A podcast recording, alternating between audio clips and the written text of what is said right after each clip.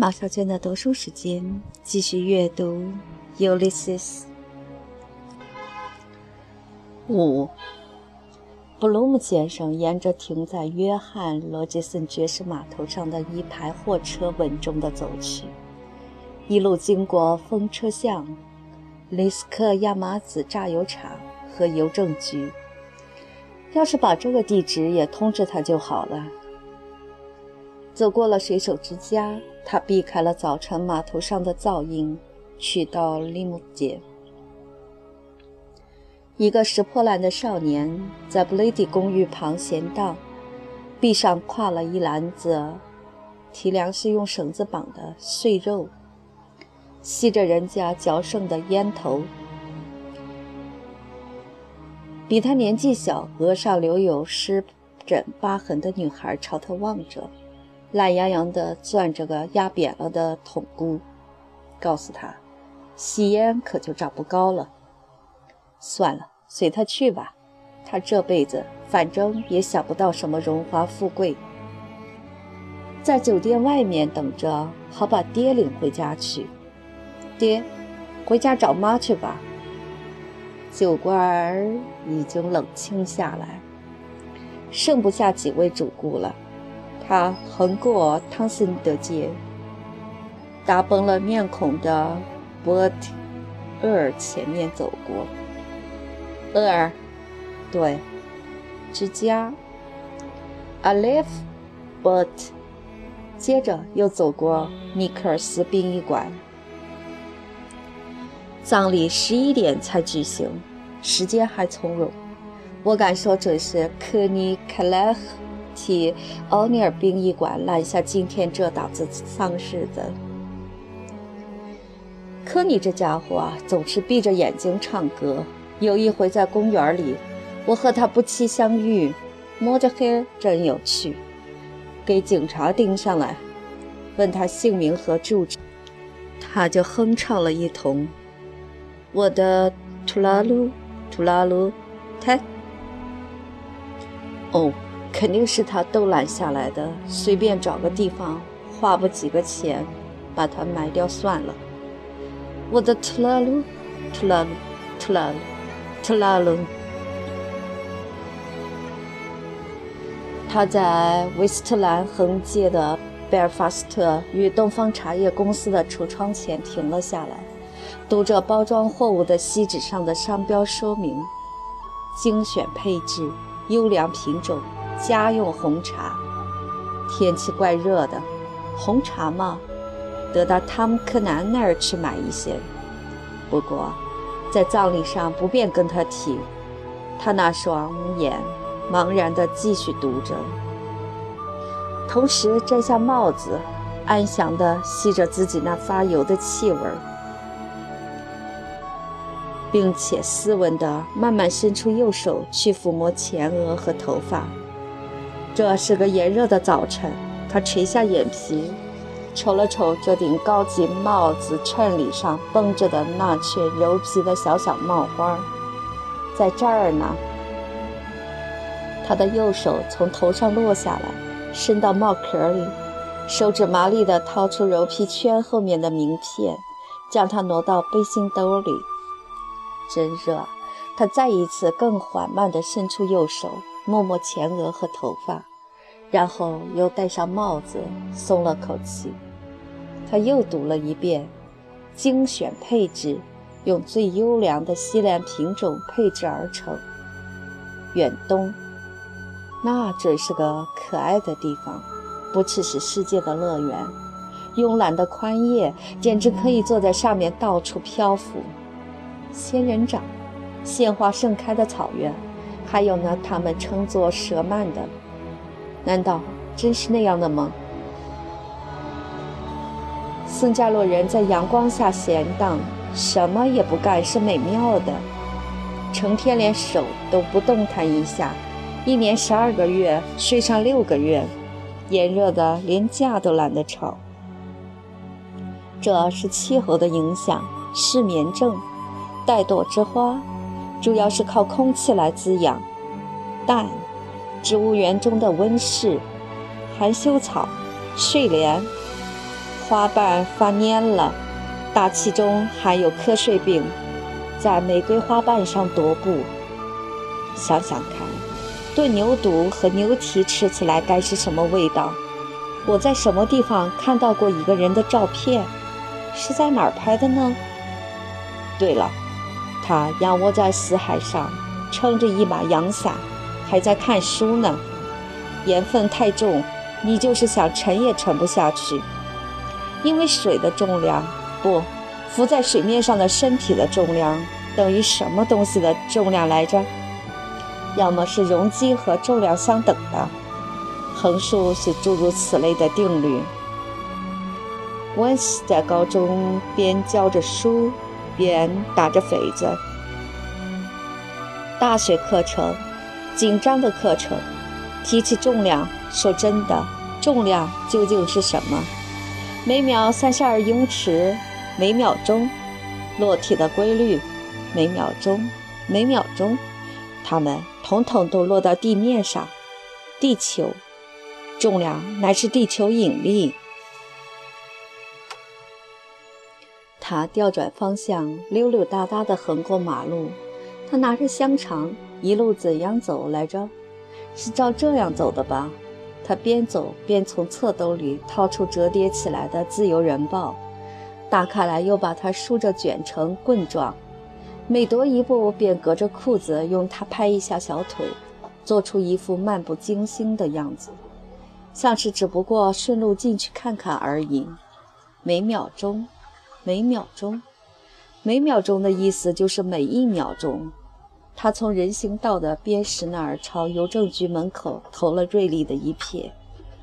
池头罕见的邮筒，倒可以在这儿投邮，一个人也没有。进去吧。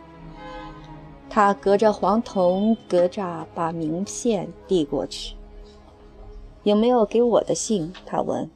当那位女邮政局长在分信箱里查找的时候，他盯着那真母新兵的招贴。上面是各兵种的士兵在列队行进。他把报纸卷儿的一端举起来，按在鼻孔上，嗅着那刚印好的糙纸的气味。兴许没有回信，上一次说的过火了。女邮政局长隔着黄铜格栅，把他的名片连同一封信递了过来。他向她道了谢。赶快朝那打了字的信封瞟上一眼。亨利·弗罗尔先生，本市威斯特兰横街邮政局转交。总算来了回信。他把名片和信塞到侧兜里，又望了望行进中的老士兵。老特维迪的团队在哪儿？被抛弃的兵，在那儿，戴着插有鸟颈毛的熊皮帽。不，那是个掷弹兵，尖袖口，他在那儿呢。都柏林近卫步兵连队，红上衣，太显眼了，所以女人才追他们呢。穿军装，不论对入伍还是操练来说，这样的军装都更便当些。莫德冈内来信提出，他们给咱们爱尔兰首都招来耻辱。夜间应当禁止他们上奥康内尔大街去。格雷菲斯的报纸如今也在唱同一个调子。这支军队长了杨梅大疮，已经糜烂不堪了。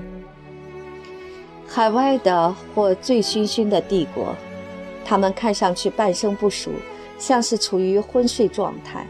向前看，原地踏步。Tiber，Aber。Bade, Ad，这就是禁卫军。他从来也没穿过消防队员或警察的制服，可不是吗？还加入过攻击会呢。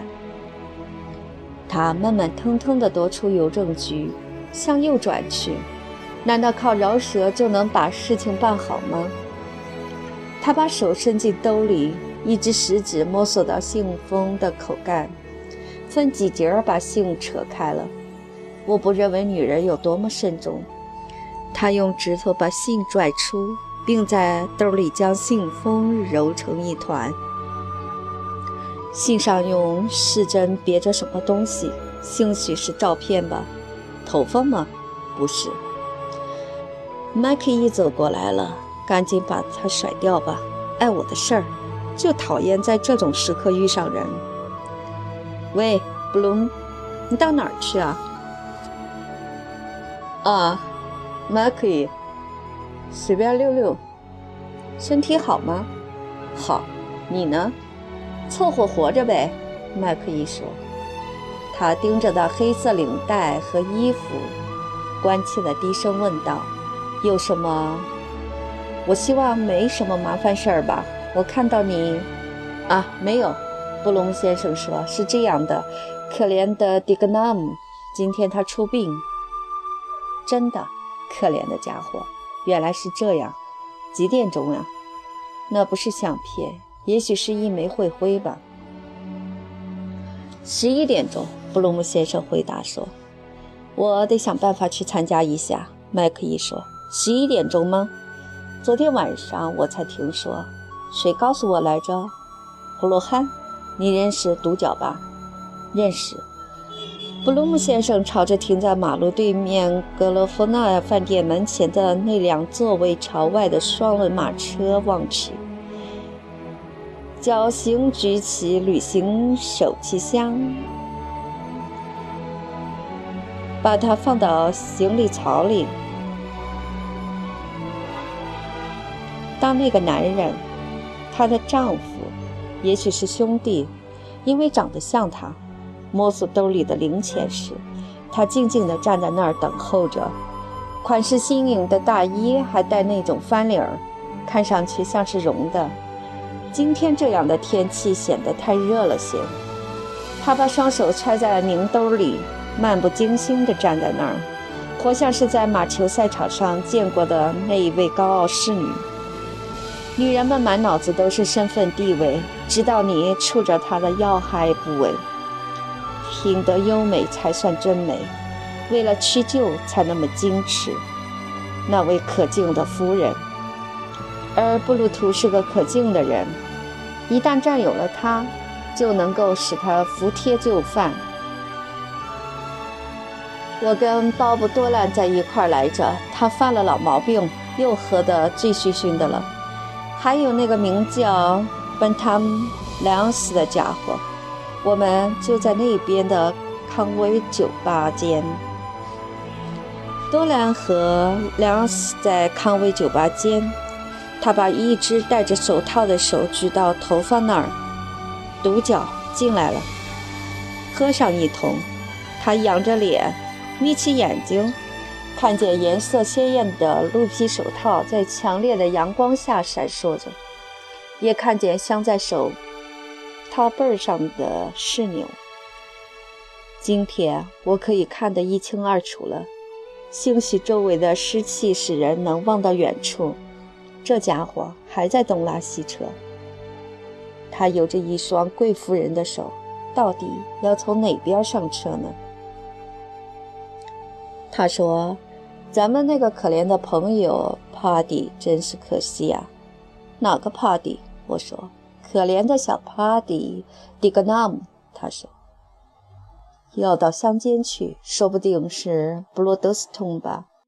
棕色长筒靴，是的。”晃来晃去，脚的曲线很美。他没事儿摆弄那些零钱干什么？他发觉了我在瞅着他，那眼神儿仿佛老是在物色着旁的男人，一个好靠山。弓上总多着一根弦。怎么了？我说。他出了什么事儿？我说。高傲而华贵，长筒丝袜。哦，布鲁姆先生说。他把头略微偏过去一点儿，好躲开麦克伊那张弹性正浓的脸。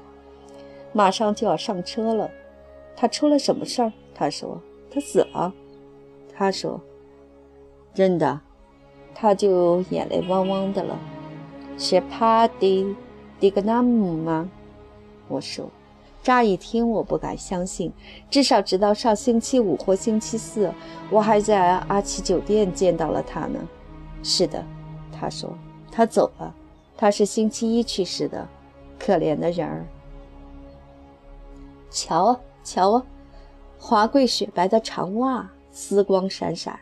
瞧啊，一辆沉甸甸的电车叮叮当当地拉响警笛，拐过来，遮住了他的视线。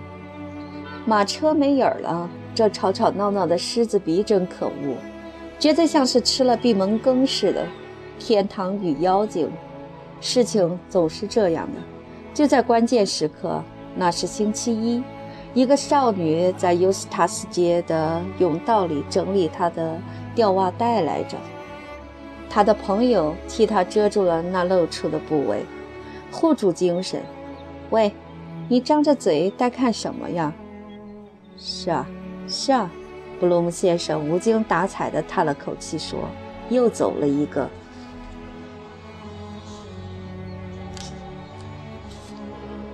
最好的一个，麦克伊说。电车开过去了，他们的马车驶向环道桥。他用戴着考究的手套的手握着那钢制栏杆，闪烁，闪烁。他帽子上那丝质飘带在阳光下闪烁着，飘荡着。你太太好吧？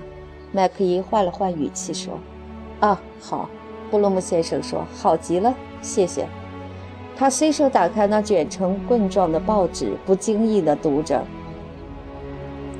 倘若你家里没有梨树商标肉罐头，那就是美中不足；有它才算幸福窝。”我太太刚刚接到一份聘约，不过还没有谈妥呢。又来耍这套借手即香的把戏了，倒也不碍事。谢天谢地，这套手法对我已经不灵了。布鲁姆先生心怀友谊，慢悠悠地将那眼睑厚厚的眼睛移向他。我太太也一样，他说。二十五号那天，贝尔法斯特的尔斯特会堂举办一次排场很大的音乐会，他将去演唱。是吗？麦克一说。那太好了，老伙计。谁来主办？马丁·布鲁姆太太还没起床呢，往后在寝室里吃面包和没有书。他的大腿旁并放着七张肮脏的宫廷纸牌，黑发夫人和金发先生来。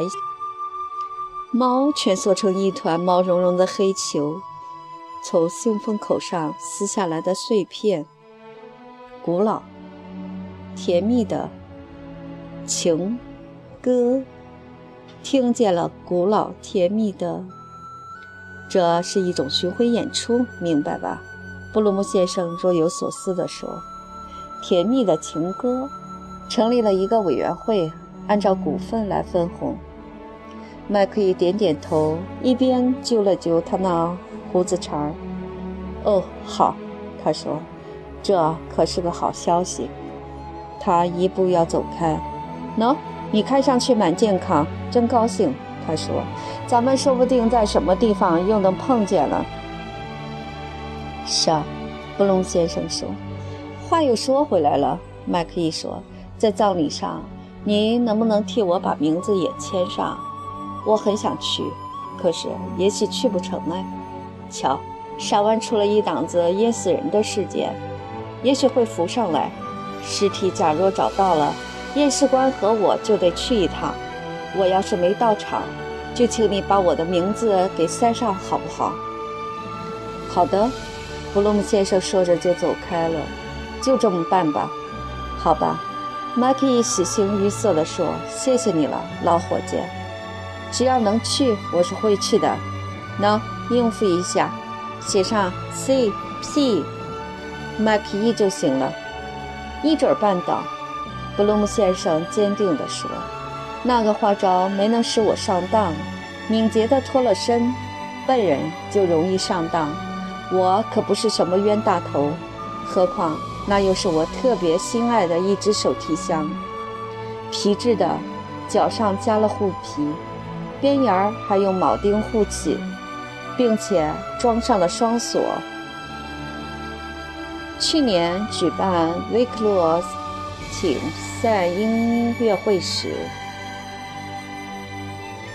，Bob Colly 把自己那只借给了他。打那以后就一直没下文了。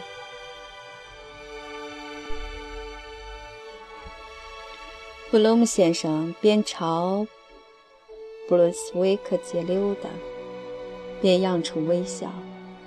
我太太刚刚接到一份满脸雀斑、嗓音像芦笛的女高音，用干酪削成的鼻子唱一支民间小调嘛，倒还凑合，没有气势。你和我，你晓得吗？咱们的处境相同。这是奉承话，那声音刺耳，难道他就听不出其中的区别来吗？想来那样的才中他的意来。不知怎的，却不合我的胃口。我认为贝尔法斯特那场音乐会会把他吸引住的。我希望那里的天花不至于越闹越厉害。他恐怕是不肯重新种牛豆了。你的老婆和我的老婆，不晓得他会不会在盯梢。布鲁姆先生在街角停下脚步。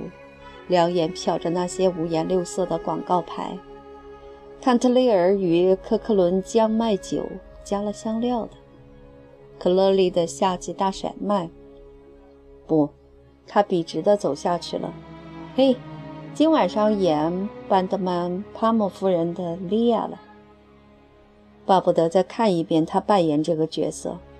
昨晚他演的是哈姆雷特，女扮男装。说不定她本来就是个女的了，所以奥菲利亚才自杀了。可怜的爸爸，他常提起 Cat Bateman 扮演的这个角色。他在伦敦的阿尔德尔菲剧场外面足足等了一个下午才进去的，那是一八六五年，我出生前一年的事儿。还有 Lestoli 在维也纳的演出。剧目该怎么叫来着？作者是莫斯索尔，是雷杰吧？不是的，他经常谈到的场景是又老又瞎的阿布拉罕。听出了那声音，就把手放在他的脸上。拿单的声音，他儿子的声音。我听到了拿单的声音，他离开了自己的父亲。任他悲惨忧伤地死在我的怀抱里，他就这样离开了父亲的家，并且离开了父亲的上帝。每句话都讲得那么深沉，撩拨的。可怜的爸爸，可怜的人。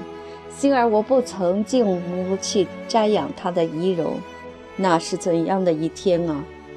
哎呀，天哪！哎呀，天哪！呵，那。也许这样对他最好不过。布鲁姆先生拐过街角，从出租马车停车场那些耷拉着脑袋的农马跟前走过。到了这般地步，再想那档子事儿也是白搭。这会子该给马套上磨囊了。要是没遇上麦克伊这家伙就好了。他走近了一些，听到牙齿咀嚼着金色燕麦的嘎吱嘎吱声，轻轻地咀嚼着的牙齿。当他从带股子燕麦清香的马尿气味中走过时，那些马用公羊般的圆鼓鼓的眼睛望着他。这才是他们的理想天地。可怜的傻瓜们，他们一无所知，对什么也漠不关心。只管把长鼻头扎进母囊里，嘴里塞得那么满，连叫都叫不出来了。好歹能填饱肚子，也不缺睡的地方，而且被阉割过，一片黑色肚中胶在腰腿之间软软地耷拉下来，摆动着。就那样，他们可能还是蛮幸福的了。一看就是些善良而可怜的牲口。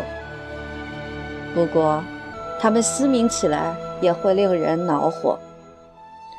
他从兜里掏出信来，将它卷在带来的报纸里，说不定会在这儿撞上他。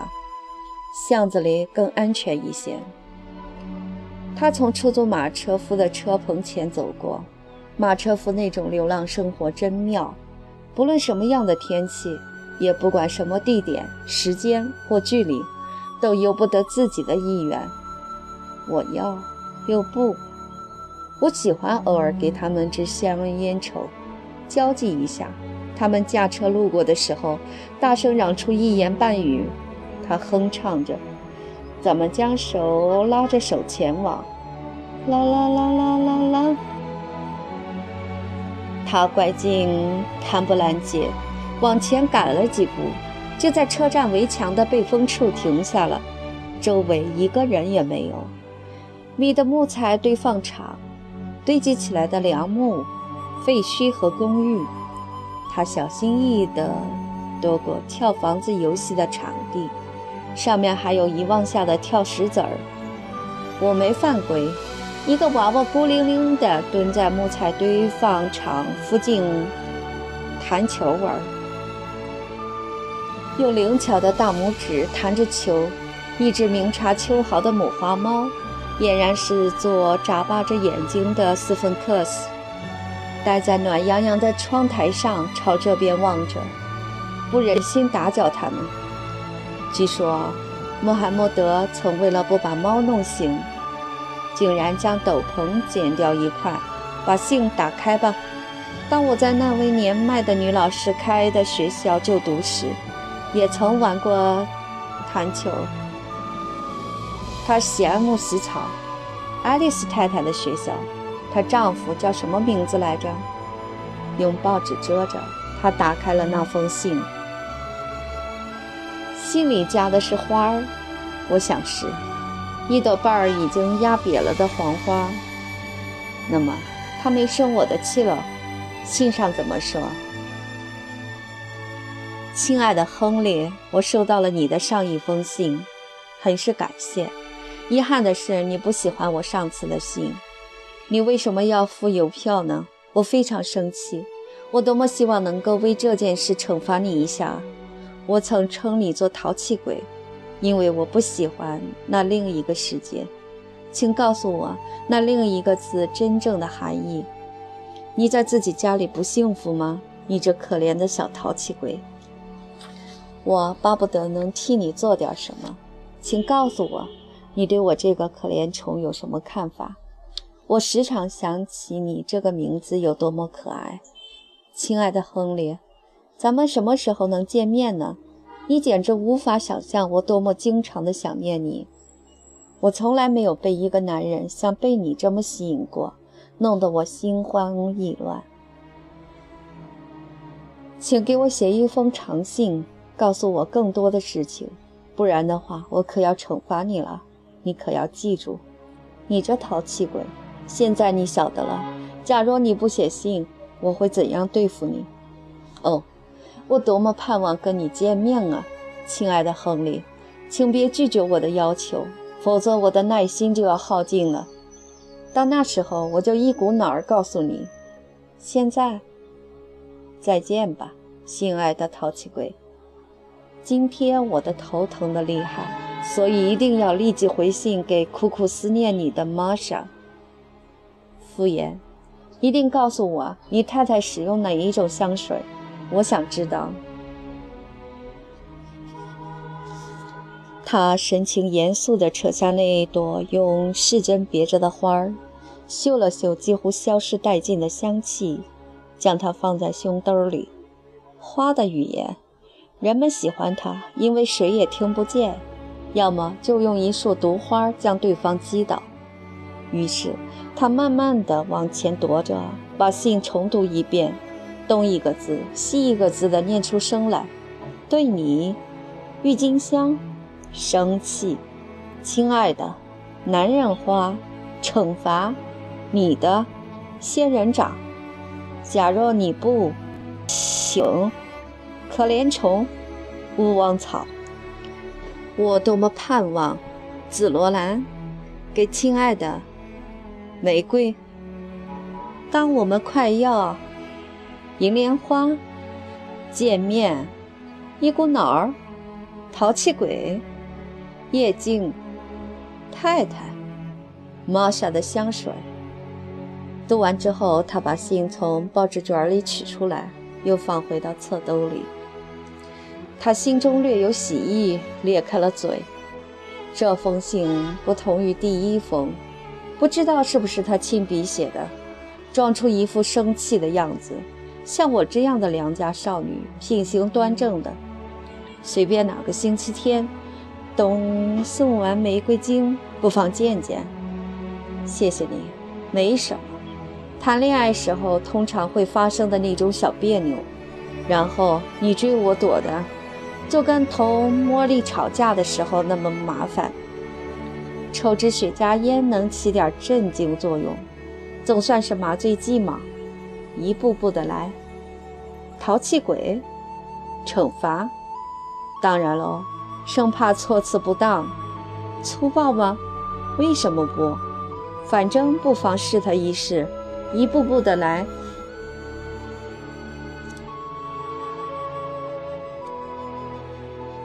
他依然用指头在兜里摆弄着那封信，并且把试针拔下。这不是根普通的试针吗？他把它扔到街上，是从他衣服的什么地方取下来的？好几根试针都别在一起，真奇怪。女人身上总有那么多试针，没有不带刺儿的玫瑰。单调的杜柏林口音在他的头脑里响着。那天晚上在库姆，两个婊子淋着雨，互相挽着臂在唱。哦，玛利亚丢了衬裤的是真，她不知道怎么办，才能不让它脱落，才能不让它脱落。是真，衬裤，头疼的厉害。也许他刚好赶上玫瑰期间，要么就是成天坐着打字的关系，眼睛老盯着，对胃神经。不离。你太太使用哪一种香水？谁闹得清这是怎么回事儿？才能不让它脱落？Marsha，Malia，如今我已忘记是在哪儿看到那幅画了，是出自古老大师之手呢，还是为赚钱而制出的赝品？他坐在他们家里谈着话，挺神秘的。枯木街的那两个婊子也乐意听的，才能不让它脱落。傍晚的感觉良好，再也不用到处流浪了，只懒洋洋地享受着宁静的黄昏。一切全听其自然，忘记一切吧。说说你都去过哪些地方和当地的奇风异俗。另一位头上顶着水罐，在准备晚饭，水果，橄榄。从井里打来的清凉可口的水，那井像石头一样冰冷，像沙石汤的墙壁上的洞。下次去参加小马驾车赛，我得带上个纸杯子。他倾听着，一双大眼睛温柔而且乌黑，告诉他尽情地说吧，什么也别保留。然后一声叹息，接着是沉默，漫长。漫长、漫长的休息。他在铁道的拱形路桥底下走着，一路掏出信封，赶忙把它撕成碎片，朝马路丢去。碎片纷纷散开来，在潮湿的空气中飘零，白茫茫的一片，随后就统统沉落下去了。亨利·弗洛尔，你满可以把一张一百英镑的支票也这么撕掉了，也不过是一小片纸而已。据说有一回，F 勋爵在爱尔兰银行就用一张七位数的支票兑换成百万英镑现钞，这说明黑啤酒的赚头有多大。可是人家说，他的胞兄阿迪劳恩勋爵依然是每天换四次衬衫。因为他的皮肤上总繁殖虱子或跳蚤。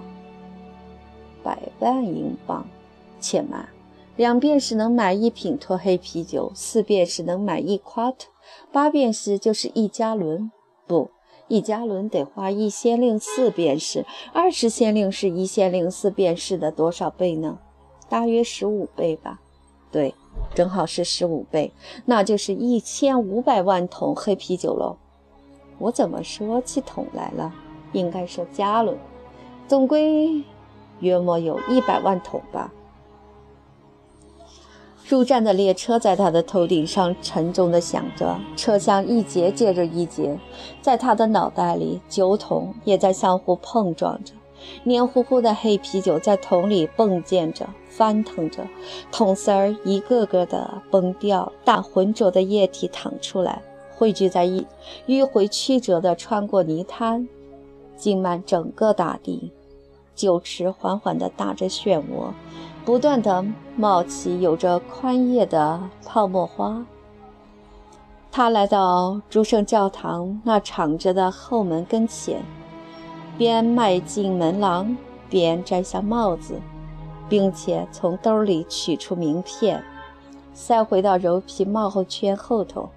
哎呀，我本可以托麦克伊给弄张去穆林加尔的免费车票呢。门上贴的还是那张告示，十分可敬的耶稣会会士约翰·科米布道，题目是“耶稣会传教士圣彼得·克莱夫尔及非洲传道事业”。当格莱斯顿几乎已人事不省之后，他们仍为他皈依天主教而祷告。新教徒也是一样。要使神学博士威廉·詹沃尔什皈依真正的宗教，要拯救中国的芸芸众生，不知道他们怎样向中国异教徒宣讲。宁肯要一两鸦片。天朝的子民对他们而言，这一切是十足的异端邪说。他们的神是如来佛，手托腮帮，安详地侧卧在博物馆里。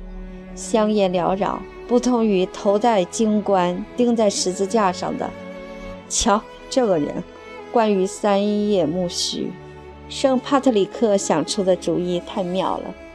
筷子，卡米，马丁·康宁汉认识他，他气度不凡。可惜我不曾在他身上下过功夫，没托他让茉莉参加唱诗班，我却托了法利神父。那位神父看上去像个傻瓜，其实不然，他们就是被那么培养出来的。他总不至于戴上蓝眼镜儿，汗水涔涔的去给黑人施洗礼吧？他会吗？太阳镜闪闪发光，会把他们吸引住。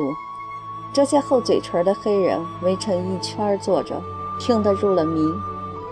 这副样子倒蛮有看头了。活像是一幅静物画。我想，他们准是把他传的道当作牛奶那么舔掉了。盛世发出的冰冷气息呼唤着他，他踏着磨损了的台阶，推开旋转门，悄悄地从祭坛背后走进去。正在进行着什么活动？教友的聚会吧。可惜这么空空荡荡的，要是找个不显眼的位子。旁边有个少女倒不赖，谁是我的邻人呢？听着悠扬的音乐，挤在一起坐上一个钟头，就是望午夜弥撒时遇见的那个女人，使人觉得仿佛上了七重天。妇女们跪在长凳上，脖间系着深红色圣经，低着头，有几个跪在祭坛的栏杆那儿。神父嘴里念念有词，双手捧着那东西，从他们前边走过。他在每个人面前都停下来，取出一枚圣体，甩上一两下。难道那是浸泡在水里的不成？利利索索地送到他嘴里，他的帽子和头耷拉下去。接着就是第二个，他的帽子也立即垂下来。随后是旁边的那个。矮个子的老妪，神父弯下腰，把圣体送进他的嘴里。他不断地咕哝着：“那是拉丁文。”下一个，闭上眼，张开嘴，是什么来着？“Corpus”，“Body corpus”，用拉丁文可是个高明的主意。首先，那就会使这些女人感到茫然。收容垂死者的救济院。他们好像并不咀嚼，只是把圣体吞咽下去，吃尸体的碎片，可谓异想天开，正投食人族之所好。他站在一旁，望着蒙起面纱的他们，沿着过道顺序走来，寻找各自的座位。他走到一条长凳跟前，靠边坐下，帽子和报纸捧在怀里。我们还得戴那种活像是一口口深沟的帽子。我们理应照着头型缝制帽子。这儿，那儿，周围那些系着深红色圣经的女人们依然低着头，等待圣体在他们的胃里融化。真有点像是无酵饼，那种上供用的没有发酵的饼。瞧瞧他们。这会子我敢说，圣体使他们感到幸福，就像是吃了棒糖似的，可不是吗？对，人们管它叫做天使的饼子。这背后还有个宏大的联想，你觉得心里算是有了那么一种神的王国？出灵圣体者，那其实只不过是一便是一桌的骗人的玩意儿。可这下子，他们就都感到是家族大团聚，觉得像是在同一座剧场里，同一道溪流中。我相信他们是这样感觉的，因而也就不大孤独了，因为大家都属于咱们的教团了。多余的精力发泄个够，然后像是狂欢了一场般的走了出来。问题在于，你得真心笃信他。罗尔德的治疗，忘却的河流，诺克的显圣，唐雪的圣像，一位老人在那个忏悔格子旁边打盹儿呢，所以才鼾声不断。盲目的信仰，安然待在那即将降临的天国怀抱里，一切痛苦都窒息了。明年这个时候将会苏醒。他望到神父把圣体杯收好。放回镜里边，对着他跪了片刻。身上那镶有花边的衣裾下边露出老大的灰色靴底。要是他把里头的饰针弄丢了呢？他就不知道该怎么办了。后脑勺上秃了一块，他背上写的是 “I in，R I”。嗯，不。是 I H S。有一回我问了问莫莉，她说那是 I have sinned，要么就是 I have suffered。另外那个呢是 Our nails ring in。随便哪个星期天送完玫瑰金之后，都不妨去见见，请别拒绝我的要求。他蒙着面纱。拎上一只黑色手提包，背着光，出现在暮色苍茫中。他在脖颈间系着根丝带颈糖，却暗地里干着另一种勾当。就是这么个性格。那个向政府告密、背叛常胜军的家伙，他叫凯利，每天早晨都来领圣体，就在这个教堂里。是啊，彼得·凯利，不。我脑子里想的是彼得·克拉夫。哦，是丹尼斯·凯利。想想看，家里还有老婆和六个娃娃呢，可还一直在策划着那档子暗杀事件。那些假虔诚，这个绰号起得好。他们总是带着那么一副狡猾的样子。他们也不是正经的生意人。啊，不，他不在这里。那的花儿，不，不在。还有，我把那信封撕掉了吗？可不是嘛，就在路桥底下。神父在涮圣爵，然后杨波把剩下的酒一饮而尽。葡萄酒，这要被大家喝惯了的吉尼斯黑啤酒，或是无酒精饮料，惠特利牌杜柏林蛇麻子苦味酒，或者。坎特雷尔与可可伦姜麦酒加了香料的，都要来的气派。这是上公用的葡萄酒，一口也不给教徒喝，只给他们面饼，一种冷遇。这是虔诚的骗局，却也做得十分得体。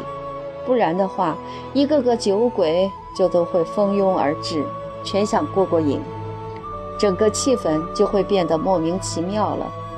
做得十分得体，这样做完全合理。布鲁姆先生回头望了望唱诗班，可惜不会有音乐了。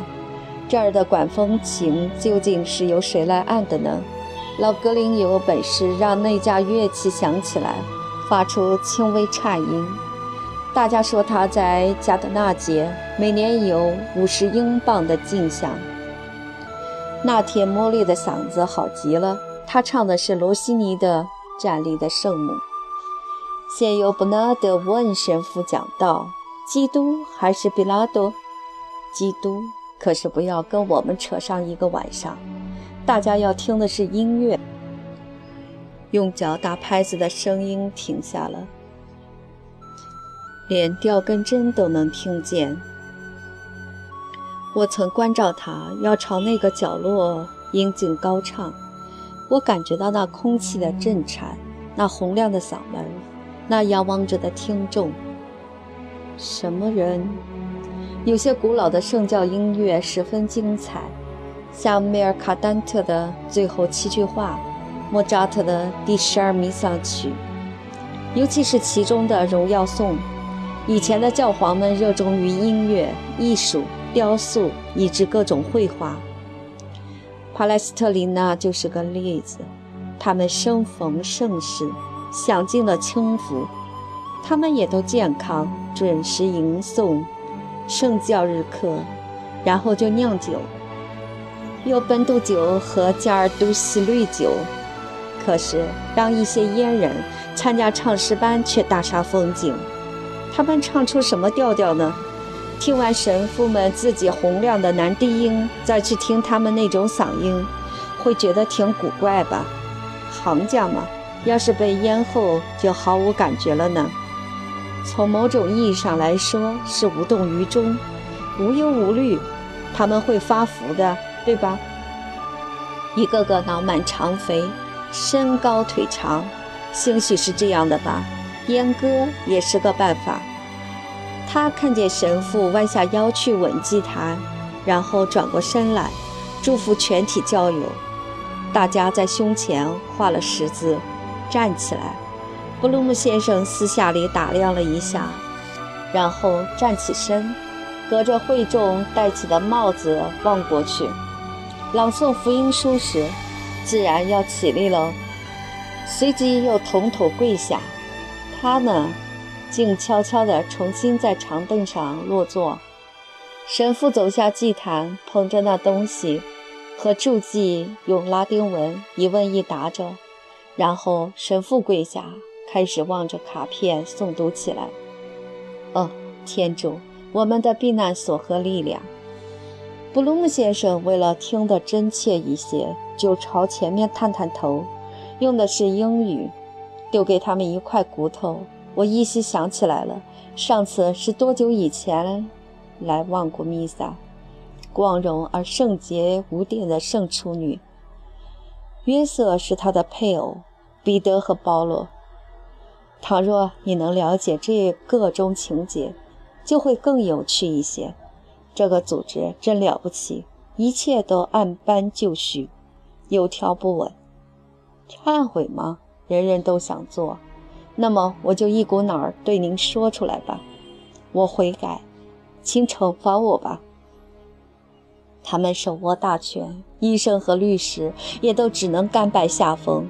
女人最渴望忏悔了，而我呢，就嘘嘘嘘嘘嘘嘘。那么你叉叉了吗？为什么要这么做？他低头瞧着指环，好找个借口。回音回廊，隔墙有耳。丈夫要是听见了，会大吃一惊的。这是天主开的一个小小的玩笑。然后他就走出来了。其实所忏悔的只不过是浮皮潦草。多么可爱的羞耻啊！他跪在祭台前祷告，念着万福玛利亚和至圣玛利亚。鲜花、香火、蜡烛在融化。他把羞红的脸遮起。救世军不过是赤裸裸的模仿而已。改邪归正的卖淫妇将当众演说：“我是怎样找到上主的？”那些坐镇罗马的家伙们想必是顽固不化的。他们操纵着整套演出。他们不是也搜过钱财吗？一笔笔遗赠也滚滚而来。教皇能够暂且任意支配的圣厅现金，为了我灵魂的安息，敞开大门，公开献弥撒，男女修道院。福玛纳的神父站在证人席上陈述，对他吹胡子瞪眼睛是不灵的。所有的提问，他都回答得恰到好处。他维护了我们神圣的母亲教会的自由，使其发扬光大。教会的博士们编出了整套的神学。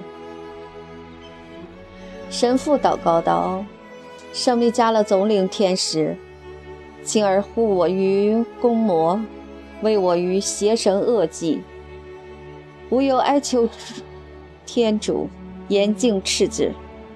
今魔魁恶鬼，遍散普世，四害人灵。求而天上大军之帅。”仗主全能，挥入地狱。神父和祝基站起来走了。注释完毕，妇女留下来念感谢经。不如溜之乎也。巴茨修士，他也许会端着募款盘前来，请为复活节捐款。他站了起来。咦，难道我背心上这两颗纽扣早就开了吗？女人们喜欢看到这样，她们是绝不会提醒你的。要是我们就会说一声对不起，小姐，这儿，哦，有那么一点儿，呃，毛毛，要么就是他们的裙子腰身后边有个钩子开了，露出一弯月牙形。倘若你不提醒一声，他们会气恼的。你为什么不早点告诉我？可他们喜欢你更邋遢一些。幸而不是更靠下边的，他便小心翼翼地扣上纽扣。便沿着两排座位之间的通道走去，穿出正门，步入阳光中，他两眼发花，在冰凉的黑色大理石圣水钵旁边伫立片刻。在他前后各有一位信徒，悄悄地用手沾了沾浅浅的圣水。电车，普雷斯科特洗染房的汽车，一位身穿丧服的寡妇。因为我自己就穿着丧服，所以马上就会留意到。他戴上帽子。几点钟了？十点一刻。时间还从容，不如去配化妆水。那是在哪儿来着？哦，对，上一次去的是林肯广场的斯维尼药房。开药铺的是轻易不会搬家的。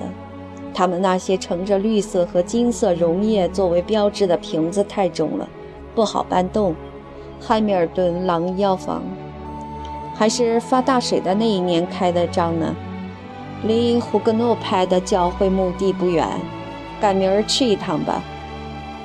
他沿着威斯特兰横街朝南踱去。哎呀，处方在另外那条裤子里呢，而且那把大门钥匙我也忘记带了。这档子丧事真令人厌烦。不过，哦。可怜的伙计，这怪不得他。上次是什么时候给我开的处方呢？且慢，记得我是拿一枚金棒让他找的钱，想必是本月一号或二号了。对，他可以查查处方存根吗？药剂师一页页地往回翻着，他好像发散出一股粗涩、枯萎的气味，脑壳萎缩了，而且上了年纪。炼金术士们曾四处寻找点金石，麻醉剂使你的神经亢奋起来，接着就使你衰老，然后陷入昏睡状态。为什么呢？是一种副作用。一夜之间，仿佛就过了一生，会使你的性格逐渐起变化，从早到晚在草药、药膏、消毒剂中间消磨岁月。周围都是些雪花石膏般纯白的瓶瓶罐罐。乳波与乳波吹，AQ、Dist、Faro、Laro、t e Weird，这气味几乎叫你一闻就百病消除，犹如牙科医生的门铃。庸医，他应该给自己治治病。肝药糖剂了，乳剂了。头一个采下药草试着医治自己的那个人，可真得需要点勇气了。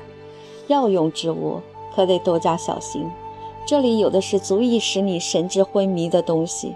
做个实验吧，能把蓝色的石蕊试纸变成红色，用氯仿处理。服用了过量的鸦片碘剂、安眠药、春药。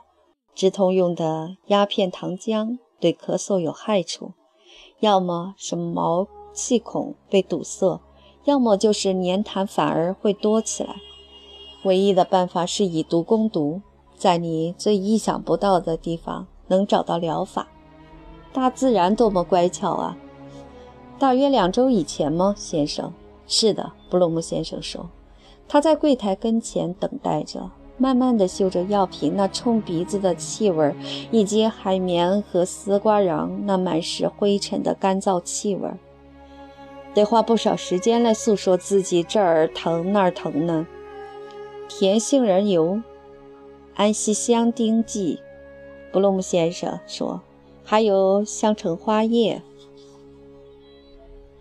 这确实使他的皮肤细腻白净如蜡一般。还有白蜡，他说。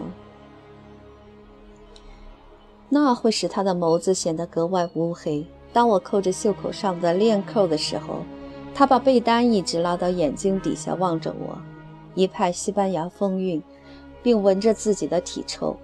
这种家用偏方往往最灵不过。草莓对牙齿好，荨麻加雨水，据说还有在脱脂乳里浸泡过的燕麦片，皮肤的滋润剂。老迈的女王的儿子当中的一个，就是那位阿尔巴尼公爵吧？对，他名叫利奥波德。他只有一层皮肤，我们有三层。更糟的是，还长着柚子、芥末瘤和粉刺。然而，你也想要香水啊？你太太使用哪一种香水？西班牙皮肤，香橙花叶多么清新啊！那些肥皂的味儿好香。是纯粹的乳白肥皂，还来得及到拐角处去洗个澡。土耳其式的蒸汽浴外带按摩，泥垢总是积在肚脐眼里。要是有一位漂亮姑娘给按摩就更好了。我还想干那个。是啊，我在浴缸里干。奇妙的欲望。我把水排到水里，正经是同找乐子结合起来了。可惜没有时间按摩。反正这一整天都会感到爽快的，葬礼可真叫人阴郁。哦，先生，药剂师说，那是两县令酒便是。您带瓶子来了吗？没带。布鲁姆先生说，请给调配好，今天晚些时候我来取吧。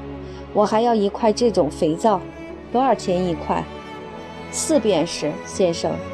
布鲁姆先生把一块肥皂举到鼻孔那儿，蜡状。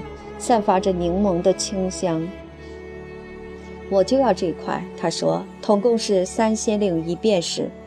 是的，先生。药剂师说，等您回头来的时候，一道付吧，先生。好的，布鲁姆先生说。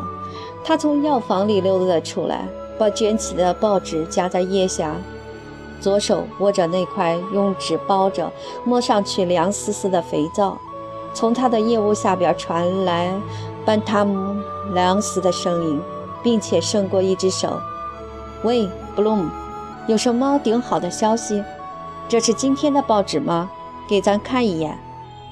哎呦，他又刮了口子，那长长的上唇透出一股凉意，为的是显得少香些。他看上去确实傻里傻气的，比我年轻。班塔姆·莱昂斯用指甲发黑的黄色。